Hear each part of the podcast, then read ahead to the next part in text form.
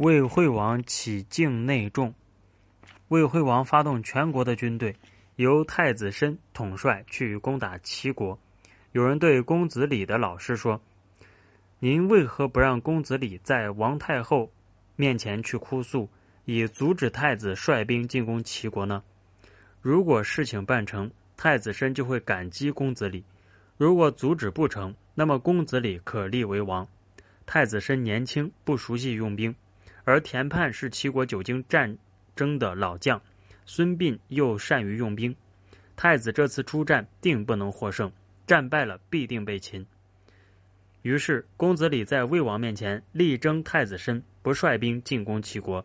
如果魏王听从公子李的，公子李必定会受封；魏王如果不听信公子李的，太子申一定会吃败仗。太子申打了败仗，公子李也就一定会立为太子。公子李立为太子后，一定会继承王位。